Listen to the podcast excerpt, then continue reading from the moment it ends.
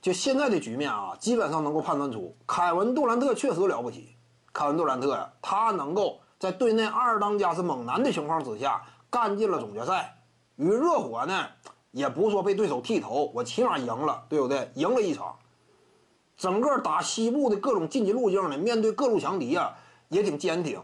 这就凯文杜兰特，要不说他还是厉害呢。就就算是后来狐狸球手已经远走他乡了，他扛着猛男，也是屡次干进西决。这是凯文杜兰特，他是有实力的。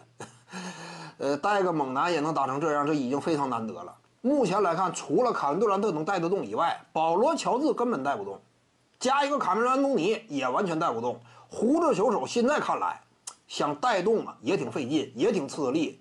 狐狸已经算是拼尽全力了。最后阶段呢，全力以赴，攻守两端投入了极高的注意力。这点在胡子身上，你不能说他又如何如何呃吊儿郎当啊，他已经今非昔比了。现在的胡子球手啊，关键时刻防守端人家也是玩命的。胡子他非常渴望团队成就，但是很遗憾，就是事实证明，想让他带动起来猛男呢，基本上也做不到。为什么做不到？这个还得归根结底到打法风格的属性上。就是胡子球手非常强势，但是他也是需要球场空间的。凯文杜兰特差不多是联盟当中不能说唯一一个，但是就这种领域几乎是最强的，就是无视任何空间属性。凯文杜兰特只要上场呢，你看没看到当时的勇士队啊？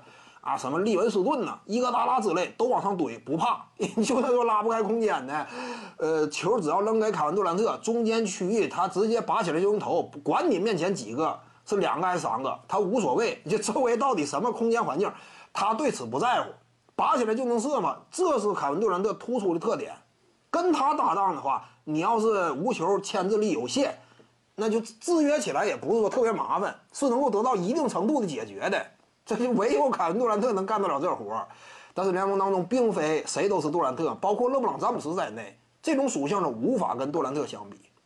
所以猛男最适合的搭档还是杜兰特。徐静宇的八堂表达课在喜马拉雅平台已经同步上线了，在专辑页面下您就可以找到它了。